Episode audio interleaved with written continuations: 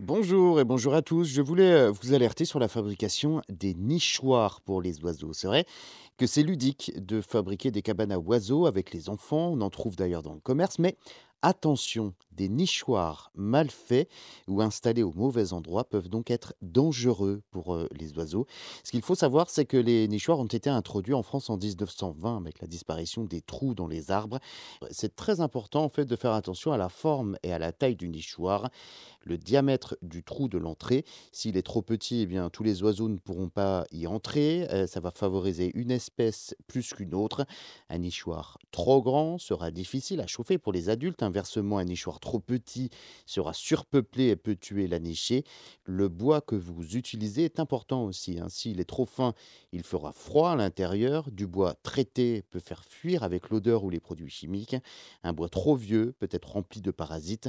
L'emplacement est important aussi, hein. Si vous le placez trop bas, eh bien, il pourra être à la portée des prédateurs comme les chats. La grande question, c'est faut-il laisser les oiseaux de jardin se débrouiller seuls alors?